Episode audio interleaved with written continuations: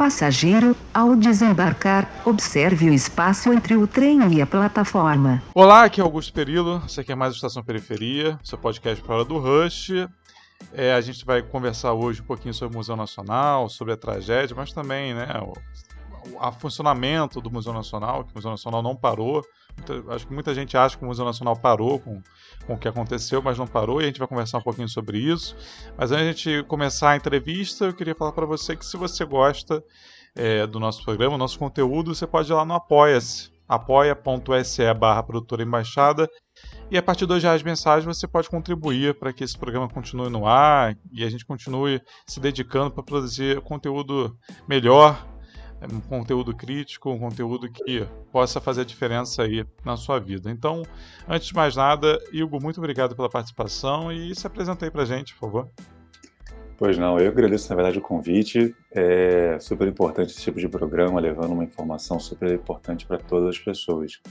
É, meu nome é Igor Rodrigues, eu sou funcionário do Museu Nacional setor educativo desde 2017, mas na realidade eu circulo, permeio, estou nesse, local no Museu Nacional desde 2008.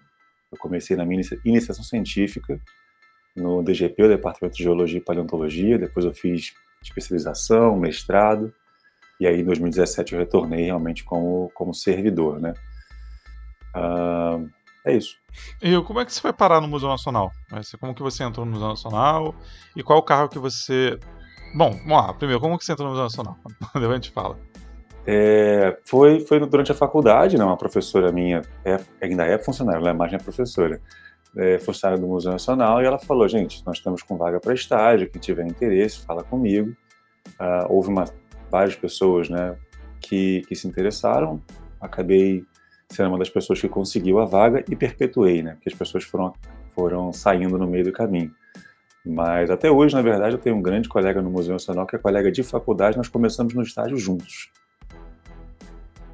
Cara, é, eu trabalhei também, né, na época, né, nos museus, meu, era o Museu de Astronomia, eu fiz cursos uhum. de capacitação no Museu Nacional na época, alguns inclusive. E aí, eu, cara, eu lembro quando pegou fogo o Museu Nacional, a primeira e acho que a única pessoa que eu lembrei foi você. Eu falei, cara, o Igor tá lá. E aí a gente se encontrou depois lá, na, não teve aquele ato, né, aquelas... Na própria quinta. É, é, e aí eu queria saber de você, assim, onde você estava no dia que, que aconteceu o, o, o incêndio. E aí queria completar contigo o seguinte: já tinha algum indicativo que aquilo iria acontecer? É, como que foi, como você recebeu essa informação, como foi digerir essa, essa questão? Foi, foi, foi bem difícil mesmo, né? O, o, você está falando do meu cargo, né? Especificamente o, o, o cargo que eu estou ocupando nesse concurso que me trouxe ao Museu Nacional é sobre atividade de, de divulgação científica com horário diferenciado. Então ele tem esse literalmente uhum. diferencial que era para permitir, inclusive, que nós tivéssemos servidores da casa atuando nos finais de semana. Uhum. E assim como a gente fazia no Museu de Astronomia também, agora também estava tendo no Museu Nacional.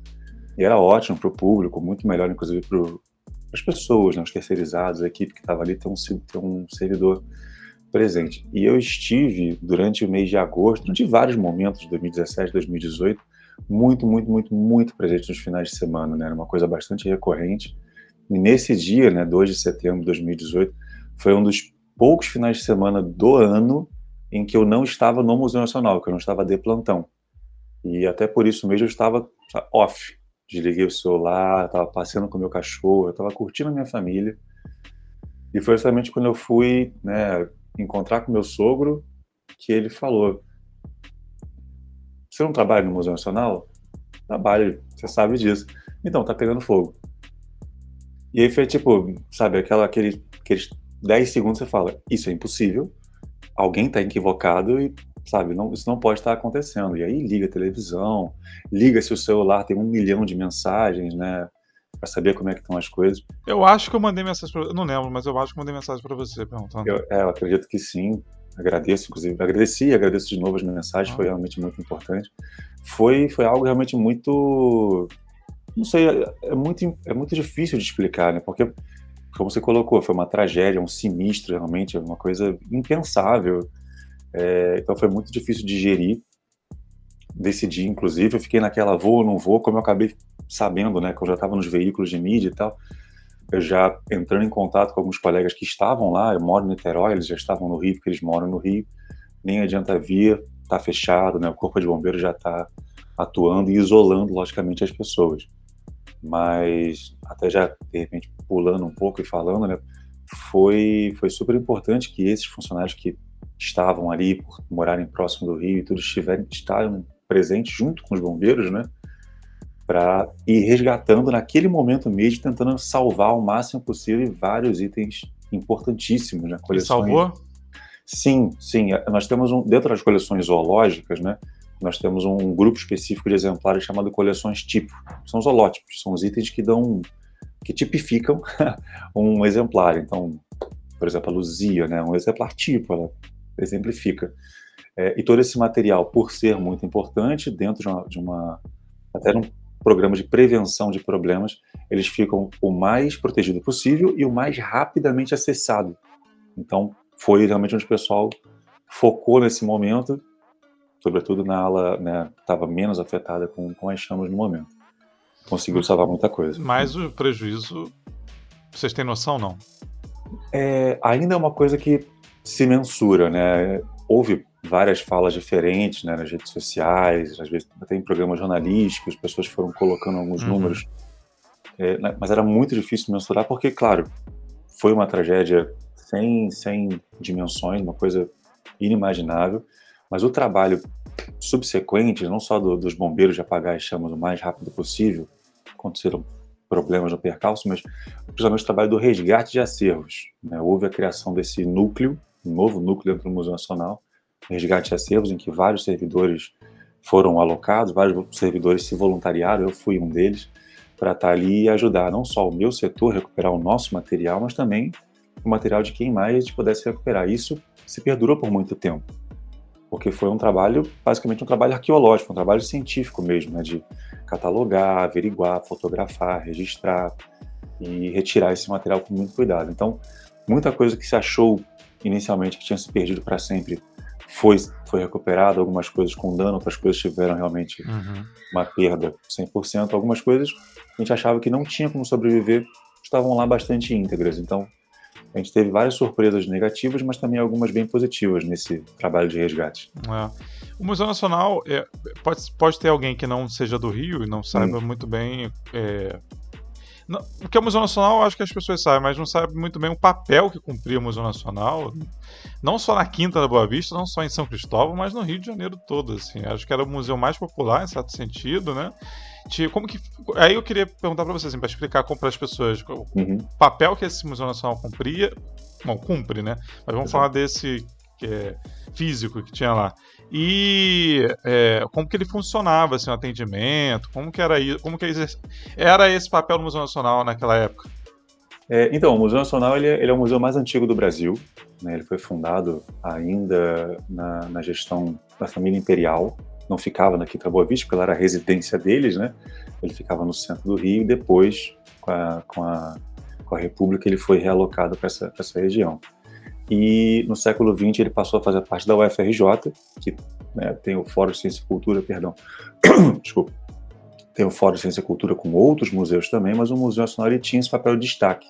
Ele estava num parque né, lindíssimo, que é o Parque da Quinta Boa Vista, numa região de facílimo acesso, né, você tem a supervia, você tem metrô, você tem ponto de ônibus, é, então ele realmente era muito visitado, zoológico logo ali atrás, próximo do Museu Nacional, ele atraía muitas pessoas por ser esse, essa região muito popular e por ser o museu, o mais antigo museu do Brasil e ligado a uma das universidades mais antigas do Brasil também, de excelência, nós tínhamos um material muito grande né, e que atraía uma quantidade muito grande de pessoas.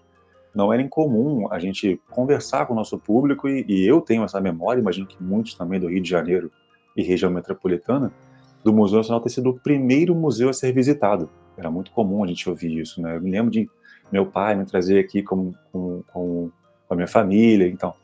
É, então ele tinha um papel fundamental assim na formação da cidade do Rio de Janeiro, pela própria história pela qual ele passou, né, residência família imperial, museu nacional e vários outros fenômenos e, e momentos históricos que aconteceram naquele prédio, mas também nessa memória é, afetiva que as pessoas tinham, né? Cara, foi em 2018, né? é, vai fazer quatro anos do acidente. Setembro, isso. É, é final, segundo semestre vai fazer quatro anos. E aí? É, é a, pergunta, a pergunta de alguns milhões de reais, né? Porque... É, mas o que, que teve algum avanço na reconstrução do museu? É, com, tá aí. com certeza, né? A primeira parte realmente foi essa: avaliar o que, o que ocorreu, né? Vamos aqui agora avaliar o que nós temos e fazer esse trabalho de resgate para ter esse número concreto e a partir daí ver como a gente vai trabalhar. Foi algo realmente muito exaustivo esse trabalho de resgate, porque era uma coisa que nunca tinha sido feita, pelo menos não no Brasil, menos ainda por nós. Então, a gente foi se descobrindo a melhor maneira. a dimensão do Museu Nacional, né? Que era Sim. gigante também. Né? Perfeito. É, eram, eram 20 milhões de itens, então era uma é. coisa realmente muito grande. É, itens muito variados, né? seja, desde meteorito até múmias. Então, são é. coisas muito resistentes e nem tão resistentes assim. Ah, então, teve esse trabalho que começou em 2018, logo na, na no segundo, no próprio mês de setembro, inclusive, a gente começou a fazer esse trabalho de resgate. E ele foi se estendendo até 2019, ele só se paralisou de fato pela pandemia, então 2020 foi quando a gente parou um pouco, mas eu não, não, tenho, não consigo precisar quando, né? Mas talvez meio do ano 2020 se retornou naquele, no mais afastamento possível, né? Todo mundo sempre com EPI, longe um do outro, mas o trabalho não podia parar. E agora esse trabalho está sendo concluído em termos de limpeza, retirada de tudo que estava no prédio do Museu Nacional, né, que tem vários prédios, mas no prédio principal, no palácio do Museu Nacional, esse material já foi, por exemplo, trabalho do, o material do setor educativo, que é o setor em que eu trabalho, já foi recuperado e levado para o setor educativo e continuou utilizando esse material. É, outros setores também tiveram ali os seus, seus materiais restituídos, podendo ser resgatados. E agora está nesse processo de reutilizar esse palácio, né? com a parte de restauração, recuperação, mas é um, é um campo bastante difícil de lidar, porque, de novo, é tudo muito novo e tem várias maneiras que você pode escolher de, de tratar disso. Né? Então, tem toda uma comissão, todo um GT específico para pensar em como utilizar esse palácio, mas, notícia né, relativamente fresca, foi ontem, a gente já inaugurou uma exposição, uma exposição a céu aberto, externa, são painéis apenas, mas na região do, do Palácio do Museu Nacional, é uma exposição, inclusive, o, chamada o que, o que você sonha para o Museu Nacional. É, então já tem esse, esse, esse primeiro contato, esse primeiro retorno de uma exposição do Museu Nacional, inclusive chamando o público, né, querendo que eles nos respondam o que você sonha para o Museu Nacional, para quando a gente recuperar esse museu e puder de portas abertas, ele ter ainda mais a cara do Rio de Janeiro e do Brasil. Mas previsão tem, né? A previsão para abertura, ela era uma, a pandemia veio para colocar tudo em uhum. suspensão e agora que a gente está reabrindo, a gente está reavaliando. A, a, já tiveram várias, várias datas sugeridas, né, 2023, 2025, mas é difícil porque tudo depende do quanto a uhum. gente, literalmente quanto, né, valor monetário a gente vai ter para trabalhar. A gente sabe que um ano eleitoral como 2022 é difícil lidar com essas questões de verba. É, e né, o quanto a gente vai ter de espaço mesmo, quanto de área ainda estaria apto para abrigar rapidamente o, o público. Algo que está sendo discutido é um centro de visitantes. Então, um espaço que não vai ser o Palácio do Museu Nacional, mas com exposições do Museu Nacional que vai poder receber o público e ele vai poder apreciar ali as exposições do Museu Nacional. Algo menor, de dimensões muito, muito inferiores ao que era o Palácio, mas com certeza com a mesma qualidade. Mas o projeto era reconstruir o palácio como era ou era fazer alguma coisa nova? tem várias, várias, várias ideias rolando. Já tiveram, já teve essa, inclusive, né? Vamos reconstruir exatamente como era, sabe, com a mesma técnica às vezes, com as mesmas cores. Não, vamos modernizar, vamos aproveitar, né? Esse, esse, né, enfim, essa tragédia que aconteceu para, de fato, fazer o que tem que ser feito, que é modernizar esse, uhum. esse palácio. Já se falou de deixar algumas estruturas expostas para nunca esquecer que houve esse, esse incêndio. Então tem tem várias ideias sendo debatidas. Entendi. Eu lembro quando, quando aconteceu, o Eduardo Vieira de Castro escreveu um texto, acho que foi até famoso na época, que para ele não se deveria se reconstruir o museu para que se lembre sempre da tragédia que é, é, que foi o museu, porque Embora a gente esteja aqui focando na tragédia do museu, mas é uma tragédia de país, né? O fogo no museu é uma tragédia de país. Significa o Brasil, significou o Brasil naquele momento, significa o Brasil agora, né? Aí o, teve um outro historiador, Luiz Antônio Simas, que disse que não, deveria ser construído porque a gente precisa apostar nas crianças, a gente precisa apostar no futuro, e não dá para, enfim, a gente viver é, nesses escombros, a gente tem que reconstruir os escombros que é o Brasil. Eu queria saber de você, o que, é que você acha que deve ser feito? Eu acho que os dois têm, têm, têm né, pontos muito válidos. Eu acho que ter esse, esse ponto de interseção, né, um meio termo, seria o ideal. Eu, pessoalmente, acredito que a gente tem que tentar trazer o máximo possível de como era em termos de sala e tudo mais, mas nunca esquecer o que aconteceu. Eu gosto muito dessa proposta de deixar uma parede ali exposta, com os tijolos, com as marcas, nas vigas ainda enegrecidas, para ter esse, esse relato que de fato vai permanecer na, na cabeça de muitas pessoas quando você conversa, na verdade, com muitos públicos, tem, tem várias pessoas que esquecem, né? E é verdade, esse ocorreu esse incêndio. Mas definitivamente para quem está ali próximo, para quem mora próximo da Quinta da Boa Vista, para quem trabalha ali, é algo que constantemente está no nosso, nosso, nosso pensamento. Mas, mas é isso, né? né? Modernizar é importante. Você falou no, no, começo, por exemplo, o Museu Nacional sendo um dos museus mais populares uhum. do, do, Rio de Janeiro. Eu concordo, ele era literalmente o mais popular. Ele tinha uma, uma, um ingresso bastante acessível, ele tinha uma política de gratuidade incrível, incrivelmente bem, bem implementada. Todos os dias, uma hora antes do encerramento das atividades, o museu ficava aberto para o público. Então, de segunda a segunda, você podia acessar o Museu Nacional gratuitamente. Uhum.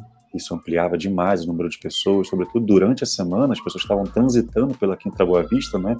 Uhum. Às vezes indo para a Supervia, às vezes chegando na sua casa, podiam entrar rapidinho e acessar o Museu Nacional. Mas, em termos de museus mais visitados, a gente tá, tem essa concentração no Museu da Manhã, em outras regiões do, da cidade, um pouco mais isolados, um pouco mais caras, inclusive. Então, eu acho que é super importante que a gente volte com esse espaço, mas com esse pensamento, de voltar a ser um museu popular. Uhum. É, o Museu Nacional, que eu me lembre, é, nunca foi vendido como Museu da Manhã, né? Era, era uma. É, não, nem tem como, né? O mar também, né? Foi super vendido na época e tal. É uma questão de marketing que a gente não tem como competir, né? Um é... valor que a gente não tem como equiparar. Cara, mas aconteceu a tragédia e aí acabou o Museu Nacional? Vocês foram mandados embora? Como é que continua isso? Não, excelente pergunta. Isso realmente acontece. As pessoas perguntam isso para a gente e é super legal, sobretudo sendo um dos integrantes do setor educativo da SAI, uhum. primeiro setor educativo de um museu brasileiro, poder explicar, né? A SAI. Então, é isso aí. Por que, que existe setor educativo e museu, cara? É, então, não existia. Para começar, primeiro não existia museu nenhum.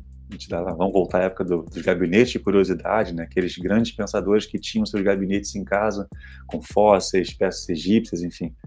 E aí se criou essa consciência popular no mundo inteiro, né? De ter esse local concentrado num, num único prédio com mais acesso à população, criou-se museu, mas continuava um pensamento muito elitista, né? Uma coisa que poucas pessoas tinham acesso ou recursos para poder adentrar. O setor educativo ele veio, né, para popularizar e, e permitir que o acesso não só ficasse mais amplo, mas de, de, entendimento mais simplificado, não simplificado, mas mais, mais fácil mesmo, mais palatável, mais interessante. Então, o setor educativo do Museu Nacional foi criado em 1927, é, eu sendo assim o primeiro setor educativo de um Museu Nacional, mas presta atenção, em 1818 se criou o Museu Nacional. Quase 100 anos depois, um pouquinho mais de 100 anos depois, é que se pensou em criar um setor educativo. Então, tem uma disparidade, né? E, e, e, infelizmente isso é uma realidade que a gente vê em outros museus e centros de ciência. Uhum. Tem ali a exposição, às vezes tem, tem, tem setores análogos, eles fazem ações que seriam incorporadas ao setor educativo, mas não são chamados de setor educativo.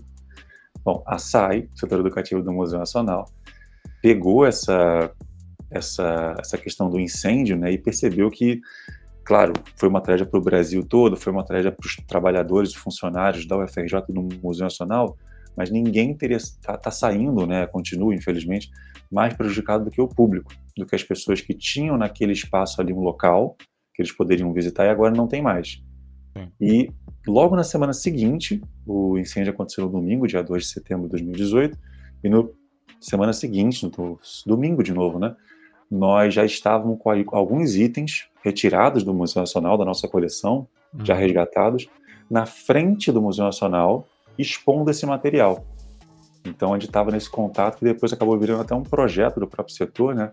É, o Museu Nacional Vive, o Museu Nacional Vive na Quinta, então encontros com a comunidade, o Museu na Quinta, em que a gente fazia esse contato com o público para manter esse museu vivo no imaginário das pessoas. Estava vivo é, de maneira administrativa, a gente continuava ali trabalhando, ali inclusive, mas o público não conseguia mais ter acesso. Tinha um alambrado é, cercando o museu. Então, ter essa questão do museu sair daquele, daquele alambrado, ter esse material exposto para o seu público foi muito importante para a gente. A gente ficou ali setembro todo, né, novembro, outubro, uhum. dezembro, janeiro, todos os dias, todos os dias, não, desculpa, todos os finais de semana, sábado, domingo, sábado, domingo, sábado, domingo, além do nosso trabalho durante a semana também, que, que não diminuiu, pelo contrário, aumentou. É, esse material nessa coleção que eu estou comentando que a gente expôs uhum. aos finais de semana é a coleção didático-científica para empréstimo. Então, são itens que as pessoas, qualquer pessoa, principalmente professores, mas qualquer pessoa, podia solicitar da SAI e ele podia retirar esse material do Museu Nacional. Ele, esse serviço de empréstimo, agora, por causa da pandemia, ele está suspenso, a gente está pensando em retornar com ele agora em abril, se tudo der certo. E isso também foi muito importante para espalhar essa noção de que o Museu Nacional não se perdeu tudo, não morreu, que ele continuava ativo, vivo e que ia continuar assim é, por muito tempo. Então foi um trabalho bem pesado, porque foi, foram, eram muitos dias, é, mas super importante. O feedback que a gente recebia das pessoas aqui da Quinta Boa Vista era muito emocionante às vezes, as pessoas choravam com a gente, né, falavam, contavam suas histórias. E por ser um local turístico, né, a gente inclusive encontrava pessoas de fora do Brasil. falava, cara, que bom, porque eu achei que tinha se perdido tudo, né, era uma tristeza. E não, ele estava vendo que tinham vários materiais ainda ali preservados. Mas, cara, eu não sei se. Assim, é porque você tá de dentro, e aí tá. Não, mas é. E aí muda assim, um pouco a percepção, né? Quem tá dentro, quem tá fora. Quem tá fora e a angústia não só de ver o, museu pegar fogo, mas é de ver que o país não pegou fogo também, de certa forma, ou que se esperava. É... Eu estou sendo cuidadoso as palavras, porque você uhum, é um funcionário uhum. do Museu Nacional, uhum. então eu quero te resguardar. Mas é no sentido que eu, eu queria que. Uh, ficou uma sensação que a consequência do, do, do, museu pegar fogo foi, foi pouca, foi baixa. E aí eu tô te ouvindo dizer que teve pessoas que choraram com vocês, que, que compartilharam dessa dor com vocês, o que de certa forma dá um pouco alento, porque a sensação de quem não viveu aquele cotidiano é que foi só mais um dia no Brasil, sabe? Ah, pegou fogo, beleza, segue o jogo. Tô, tô sendo muito errado na, na minha percepção? Infelizmente está sendo muito certo, né? Pouquíssimo tempo atrás o Museu da Língua Portuguesa também pegou fogo, há pouquíssimo tempo atrás outro prédio da UFRJ pegou fogo, algum tempo antes uma outra unidade da UFRJ já tinha sofrido com um incêndio, então a Cinemateca tem, está se tornando muito, muito corriqueiro, muito cotidiano, né? as tragédias no Brasil têm uhum. se tornando cada vez mais constantes, a gente está tratando coisas que deveriam ser né, algo, algo inimaginável, num cenário apocalíptico como segunda-feira, é uma coisa que me deixa muito preocupado também o incêndio do Museu Nacional teve um impacto, sobretudo no, no ramo acadêmico. A gente recebeu muita mensagem de solidariedade, vários outros museus e universidades oferecendo recursos, mas em termos de disposição mesmo. Olha, vocês perderam o material de expor, vocês querem, nós temos alguns itens para ceder para vocês, ou fazer permuta, enfim. É, mas, de fato, na mídia, né, para o grande público, para as pessoas que, que não estão no Rio de Janeiro, isso ficou um pouco insípido mesmo. Pegou fogo, bola para frente. Não, não, não condiz realmente com a realidade, mas foi assim que ela foi representada. E hoje, cara, como é que vocês estão hoje? É, no sentido do, do, trabalho, eu acho que né, o Museu Nacional não era só o setor educativo, né, o Museu Nacional tinha mais setores cumprir um papel também de pesquisa, né, de extensão, de, enfim, tudo, tudo isso que a gente conhece. Uhum. Como é que está hoje esse, esses setores? Vocês, estão, vocês retomaram uma rotina que já havia antes do, do incêndio ou não? Ainda precisa de... Como é que está? Como é que tá? Vai dar um panorama uhum. para gente. Então, é, o Museu Nacional ele funcionava nessas três frentes principais, na né, parte de pesquisa, a parte de, de ensino, ensino lato senso, estrito senso mesmo, as pós-graduações, e a exposição. Então, esse contato com o público. Desses três, o que mais demorou para a instituição Museu Nacional, né, todos os setores e departamentos se unirem e, e ter uma, foi a parte de exposição. Então a SAI saiu na frente com essa exposição que acontecia aos finais de semana, mas uma coisa diminuta, uma coisa bem reduzida, nós, éramos, nós somos oito pessoas apenas, dez agora, desculpa. É, mas a parte de, de ensino, né, estrito senso, continuou, o Museu Nacional ele é mais do que só o Palácio do Museu Nacional, mesmo na Quinta Boa Vista tem o Horto Botânico, logo na entrada da Quinta, com outros prédios de coleção, com a biblioteca, com um prédio de ensino agora, então as pós-graduações continuaram, claro, teve aquela adaptação, é, a parte de pesquisa também, inclusive ela não só continuou, como foi ampliada, né, é, essa comoção que aconteceu no meio acadêmico foi super importante para que as pessoas liberassem condições para que os pesquisadores fizessem ainda mais pesquisas e coletas de campo, para ou recompor ou, ou recomeçar é, as, as coleções que, porventura, não só perderam grande parte, mas às vezes 100% do seu material. Então, o trabalho de pesquisa foi muito aumentado, o trabalho de exposição, pelo menos educativo também. E uh, eu não vou me lembrar quando foi, mas se não me engano foi no próprio 2018 ainda, a gente fez uma exposição na Casa da Moeda, no Centro Cultural da Casa da Moeda, no, Rio, no centro do Rio, né, no Parque de Santana. Acho que foi por ali. E uma exposição do Museu Nacional no Centro Cultural da, na, da Casa da Moeda.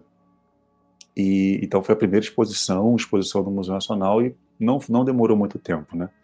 A gente teve esse trabalho muito grande para voltar até essa conexão, vendo, e aí, claro, eu só posso falar da visão do setor educativo, mas eu tenho certeza que é compartilhado por vários colegas que o nosso principal patrimônio é o próprio público. Né? Um museu sem, sem o público é um, é um prédio de coisa, de coisa velha. Então, é, era muito importante que a gente continuasse com isso. Teve um trabalho muito grande para logo em 2018 ter isso. Agora, a gente continua com um pouco mais de, de estrutura. No começo era aquela aquela coisa meio barata voa, né? Para onde é que a gente vai? Todo mundo apertado numa salinha, porque não tem espaço mesmo. A gente dividiu uma sala com dois departamentos diferentes, era um entra e sai, uma confusão, a gente fazia funcionar. Com o tempo a gente foi se estruturando, o pessoal foi encontrando alguns espaços. Nós somos da UFRJ, algumas pessoas passaram a usar o fundão como seu escritório de trabalho, viram o museu para dar aula, para fazer uma pesquisa, ou, enfim, é a segunda parte do seu trabalho. E agora, né, é 2019, 2019, 2020, a Prefeitura do Rio cedeu ao Museu Nacional um terreno, um espaço atrás da Quinta Boa Vista, é, onde a gente está construindo a parte administrativa, está, vai construir o prédio de coleções, então a gente está utilizando esse espaço agora até para desafogar o, orso, o Horto Botânico e, e, ter esse local de trabalho de novo né, 100% funcionando. A pandemia deu uma, uma segurada, nem todo mundo conseguiu voltar ainda, mas tem vários setores já constantemente, de segunda a sexta, lá na, na Quinta Boa Vista. Vocês tiveram quadro de orçamento não? nesse período? É, todas as verbas foram reduzidas, né? Infelizmente é uma, é uma realidade setor na, na, parte de educação. Todo mundo teve um, um, corte grande. A UFRJ teve, por consequência, todos os museus tiveram, e aí o Museu Nacional está no meio. Por isso que foi tão importante a gente vir em paralelo, né? Então, claro, solicitar ao UFRJ recursos, possibilidades, né?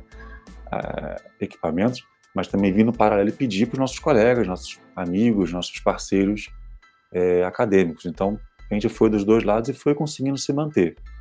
Mas foi, é perceptível assim que o, que o valor repassado, que efetivamente chegava, ficou, ficou reduzido. Não sei quantificar, uhum. mas a gente está sentindo bastante ainda. É, imagino essa é uma realidade dos museus, né? Essa, sim. Né? sim. Sim, infelizmente. É, Igor, hoje, passado esse tempo todo, é, eu não gosto desse papo de lição, sabe qual a lição que tira? Essa, essa é uma porcaria. Ah. Mas fica, fica, fica uma reflexão, né? Eu acho que fica algumas coisas assim, uma, uma com gosto também, né? Do, de tudo que passou e tal. Como é que tá? Como que tá? Hoje você olha. Como que você encara isso, esse que aconteceu há quatro anos atrás? Cara, eu acho que, que algumas coisas ficam. É né, a gente estava falando em off ali, e eu acho que é importante trazer para as pessoas também, né? O que ocorreu, ele foi um, um, um sinistro, ele é uma coisa que a gente torce para nunca acontecer, mas efetivamente vai acontecer. Infelizmente aconteceu mais de uma vez em outros museus, centros de ciência. Mas se tem uma coisa que, que esse, né, que, essa catarse dos incêndio do Museu Nacional trouxe, foi, foi essa importância ainda maior com a segurança, né? Então, já tinham planos para estabelecer sistema de prevenção de incêndio, contenção de incêndio, brigada de incêndio. O Museu Nacional tinha tudo isso e estava para ser ampliado, inclusive. É, isso carregou para o Horto Botânico, acabou absorvendo e mantendo muitas coleções e departamentos, e agora isso está uma, uma prioridade assim, é, o tempo inteiro, né? Toda hora você tem cheque, teste, as pessoas fazendo simulações, porque esse é o tipo de coisa que não pode voltar a acontecer, né? A gente espera realmente que nunca aconteça de novo, não só no museu, mas em nenhum outro lugar. E eu, eu acho que principalmente o que ficou, fora essa parte administrativa, essa questão de, de segurança, foi a própria união. Né? Esse processo que acabou ocorrendo de várias pessoas dividindo a mesma sala, várias pessoas de, dividindo o mesmo recurso, né? que ficou apertado, como estava falando, a gente passou a ter uma, uma união um pouco maior dentro do Museu Nacional. Setores que, por motivo nenhum, é, não se falavam, eram simplesmente setores que não tinham funções próximas, todo mundo passou a se falar, todo mundo passou a se conhecer mais e, e fazer o máximo possível ações em conjunto. Isso é uma coisa que foi muito importante. Que a gente espera que perpetue, né? Porque é realmente muito importante para a instituição. Não, cara, total. Eu não, eu não guardo esse papo também de guerreiros, vocês são guerreiros e tal, mas. Não, não, e é importante mesmo, porque, por exemplo, você estava falando, desculpa, a gente quer te cortar, mas. Não, não, vai lá ah, vocês, é isso aí, tem que trabalhar sete dias por semana. Cara, a gente chegou no final de 2018, a gente estava destruído. Destruído. Era literalmente a vida da minha esposa. Mano, você não para mais em casa, não? Uhum. Era segunda, sexta, trabalho normal, final de semana também. E, e, não tinha parado, não tinha. Claro, ninguém é de ferro, a gente parava uma vez, parava uma outra, mas era um, era um ritmo muito, muito uhum. pesado. E que a gente depois teve que ter um trabalho grande, inclusive, para né, ajustar com a nossa chefia. Então é, é importante realmente ver que tem que se dedicar ao máximo dentro, dentro das possibilidades. Nós somos seres humanos, temos nossa família, temos nossos compromissos e, e é isso. Cara, eu não quero te botar em saia justa, mas é uma pergunta que ah. eu, tenho, eu, só tenho, eu sou obrigado a fazer, não tem jeito. Hum. Teve alguma política pública via qualquer coisa, tá? Via Estado, via federal, para auxiliar vocês nesse sentido de reerguer o Museu Nacional? Teve. Ter, teve. Funcionou? Só... Não. Ainda funcionou. Não, desculpa, funcionou. É só porque é, é, é, complicado quando você vai correndo atrás de notícias antigas, né? Então, é, eu não vou ter noção dos valores, mas vamos chamar de X. Então, é, o governo federal vai liberar X de verba para o Museu Nacional. Aí passa um tempo, então agora X é meio X. Então agora X virou Y. Então cada vez mais a gente foi vendo esse recurso diminuindo antes de chegar na nossa mão. Chegou, hiper importante, né? Isso foi o que mobilizou a, a, empresa terceirizada que nos auxiliou demais em retirar é, o material do Museu Nacional, foi o que viabilizou incrivelmente, né? A gente manter uma estrutura no horto, foi o que está viabilizando a gente ter essa estrutura agora no prédio administrativo, nos prédios administrativos, mas ela, ela né, inicialmente tinha sido prometida X e ela passou a ser Y, ela passou a ser Z, ela passou a ser um valor ainda, ainda um pouco, foi, foi diminuindo com o tempo. E é, e é uma coisa muito, muito, sobretudo na parte do, do prédio, né, muito complexa, porque você fala quanto custa? Eu não sei. Isso não foi feito. Não tem como orçar para você. E, e, quando né, se houve, chegou o montante, que já era reduzido, a gente falou, beleza, só que eu preciso de mais, foi muito complicado, de fato, mostrar, justificar e principalmente fazer as pessoas entenderem. Mas teve sim, teve tanto, teve tanto federal quanto, quanto estadual, se não me engano também, mas aí por verba de vereadores, nessa verba hum. parlamentar. Não seria paralelo. Mas, é, agora é palavras minhas, tá? Deixar uhum. claro palavras minhas. Parece que longe do, do que realmente era necessário, né? Pra... Bom, a gente tá falando de quatro anos, né, cara? Quatro anos é muito tempo. Não, não precisava durar tanto tempo assim. Palavras minhas, tá? Para deixar claro. Não, mas, mas assim, não, ninguém sabia quanto tempo ia durar. Se, uhum. se, sendo bastante sincero assim com você, se era se fosse para fazer sabe, o mais perfeito possível, a gente estaria fazendo ainda. Mas a gente sabe que tinha que ser feito dentro de um prazo. Uhum. E esse prazo, se você considerar o volume de trabalho, ele foi extremamente curto, realmente, por um esforço, uma dedicação e uma necessidade de liberar esse, esse espaço. É, o que eu ia falar é que eu não, não curto muito esse papo de guerreiro, mas vocês foram, foram fodas, assim, né, na, na força de, de fazer o museu é, voltar a funcionar. Não uhum. só uma questão de. Eu, ficou bem claro na nossa conversa, não só uma questão de é, é meu, meu trabalho, tenho que defender meu trabalho, mas é entender o, o que o público precisava da, daquele espaço, o público precisava, precisa, né? É, daquele espaço, desse contato. Né? É, e, e, até porque eu, eu, falei da parte boa, mas se a gente quiser entrar nessa, a gente pode ir na parte ruim também. A gente também ouviu de muitas pessoas que a gente deixou o museu pegar fogo, e que fomos nós que tacaram, tacamos fogo no museu, de que servidor público está lá sem fazer porra nenhuma, de que já pegou fogo, quer que eu faça o quê? A gente ouviu essas, essas, né, essas asneiras. Então não, não foi fácil. A minha mim. pergunta inicial mas foi nesse sentido, quando eu perguntei se é, já tinha hum. uh, algum sinal que o museu pegaria fogo, a minha ah, primeira pergunta. Tem razão. Porque eu ouvi isso.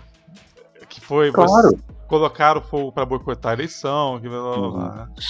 É, a eleição eu não, eu não, tinha ouvido necessariamente com a eleição. É, para influenciar a eleição, né? Faz, faz, na cabeça das pessoas talvez faça sentido. Não, então, já, já existiam alguns indícios que isso iria acontecer? Não. E ao mesmo tempo, sim. Né? O que que é aquela questão assim, o que que precisa para uma né, uma pessoa morrer? Ela estar viva. Então, o prédio existir, ele está sujeito a cair um meteoro, ele está sujeito a passar um tornado, a pegar fogo é o tipo de coisa que acontece. Existia toda uma manutenção, existia o máximo de que, que, que havia possibilidade de existir de sistemas de prevenção, mas como qualquer acidente, sabe, da, da topada no dedinho na, no batente da porta, que foi o que eu fiz hoje de manhã, ao, ao, ao né, queda de um avião, você para para analisar e você vê que tem uma sucessão de, de, de fatores que culminaram nesse acidente. Então nunca é uma coisa só, nunca é uma pessoa só, nunca é uma gestão só, então, realmente, é um, é um conjunto de fatores que, que, que, levaram a esse ponto. Total, pô. É, é porque é isso. Assim, na época, era uma época bem tensa, né? Em muitos sentidos. É muito tensa. Muito em 2018, tenso. ali, vocês pegaram a hora mais propícia para o Museu Pegar Fogo. Foi num momento do Brasil muito, muito tenso. E aí a gente ouvia que já tinha relatórios de que ia pegar fogo e o museu nunca fez nada. É, sabe? Mas é isso, sempre vai existir. Então, poxa, o que, que ia pegar fogo? Ah, o papel. Cara, tem pós-graduação aqui dentro, que não falta é papel, é. sabe? E tem, ele está o mais, mais bem acondicionado que a gente pode acondicionar, mas sim, é um papel. Mas hoje, Igor, isso pouco importa, né? Vamos ser É. Não, eu, e é isso. Ah, e no final também é muito fácil você querer apontar dedo, engenheiro de obra pronta é o que não falta. Uhum. Eu não sou muito fã de futebol, mas é aquele esquema. O Brasil é, é, o país com o maior número de técnicos do mundo, né? Porque todo mundo acha que consegue fazer um trabalho melhor do que o cara que está ali na frente. Uhum. É, e, é, e, é, complicado realmente, porque quando você pega de fato para fazer, quando você está ali na frente, você vê o quão difícil é. Claro, houve um, um incidente, mas também houve milhares de, de, de processos para que evitasse que isso acontecesse. Uhum. Igor, é, para a gente já ir caminhando para o final, é, hoje tem exposição, como que as pessoas podem visitar, como que as pessoas podem ajudar, em certo sentido, no Museu Nacional. Vocês estão fazendo vaquinha, não estão? Acho que não, pelo que eu, que é federal, mas pode estar acontecendo. Como é que é, como está funcionando hoje? Pois é, houve, né, a gente teve algumas campanhas de financiamento coletivo, o próprio História Educativa fez uma também, é, com algumas contrapartidas, a gente já, já terminou todas elas, mas foi super importante para nós. Uhum. É, não tem uma exposição nos moldes, como era o Palácio do Museu Nacional, mas tem essa exposição que você sonha para o Museu Nacional, ali na parte externa do palácio mesmo, são vários... Na entrada? Na entrada, são vários painéis com essa, essa exposição ali colocada. Se eu não me engano, né, eu não sei mais se está aberto o Centro Cultural da Casa da Moeda, essa questão da pandemia trouxe muitas incertezas, mas tem essa exposição com Nem Tudo Era Gelo, uma exposição muito bacana sobre fósseis na Antártica, então, pô, Uhum. Logicamente me interessa muito. Eu não Sim. participei dessa exposição, mas tendo ido à Antártica é uma coisa que, que me inspirou bastante. Me ajudou, inclusive. Eu peguei várias dicas nessa exposição. É... Essa exposição que está na entrada do museu, é quais Sim. dias e, você sabe quais dias Não, então, por ser uma exposição a céu aberto e com painéis, ela está ali 24 horas por dia. Não tem é, mediador? Não, eu não sei se tem mediador, eu acho que não. Tá. Realmente acho que não. Mas são esses painéis, é uma questão de, de trazer realmente e ter esse contato com o público. O que, que você sonha para o Nacional? Fala para gente, troca com a gente. É algo que, sobretudo, a SAI força muito a barra. Né? O museu tem que ter a cara do público. Para ter a cara do público, tem que ser feito pelo público também. Não adianta falar, é isso que o público quer. Você tem que perguntar para ele e ouvir, principalmente. É, e principalmente, né, como é que a gente pode ajudar o Museu Nacional é mantendo o Museu Nacional vivo. Então, ficando seguindo a gente na rede social, arroba sai Museu Nacional. Tem alguma campanha hoje acontecendo? Camisa, alguma coisa para a galera? Não, não, então, o que aconteceu? Desculpa, deixa eu até me explicar também. Eu saí para a Antártica, nessa expedição da Antártica em 2019, final de 2019, e a gente voltou... E voltou com a pandemia. E voltei com a pandemia, praticamente. Então tem um monte de coisa que eu não sei o que, continuou acontecendo, o que, que parou, o que, que parou por causa da pandemia, o que, que acabou. E, e né, tem sido um trabalho tão, tão difícil retornar ao trabalho de fato, né, trabalhar online, agora voltando presencialmente, que tem muita coisa que eu não, que eu não sei ainda.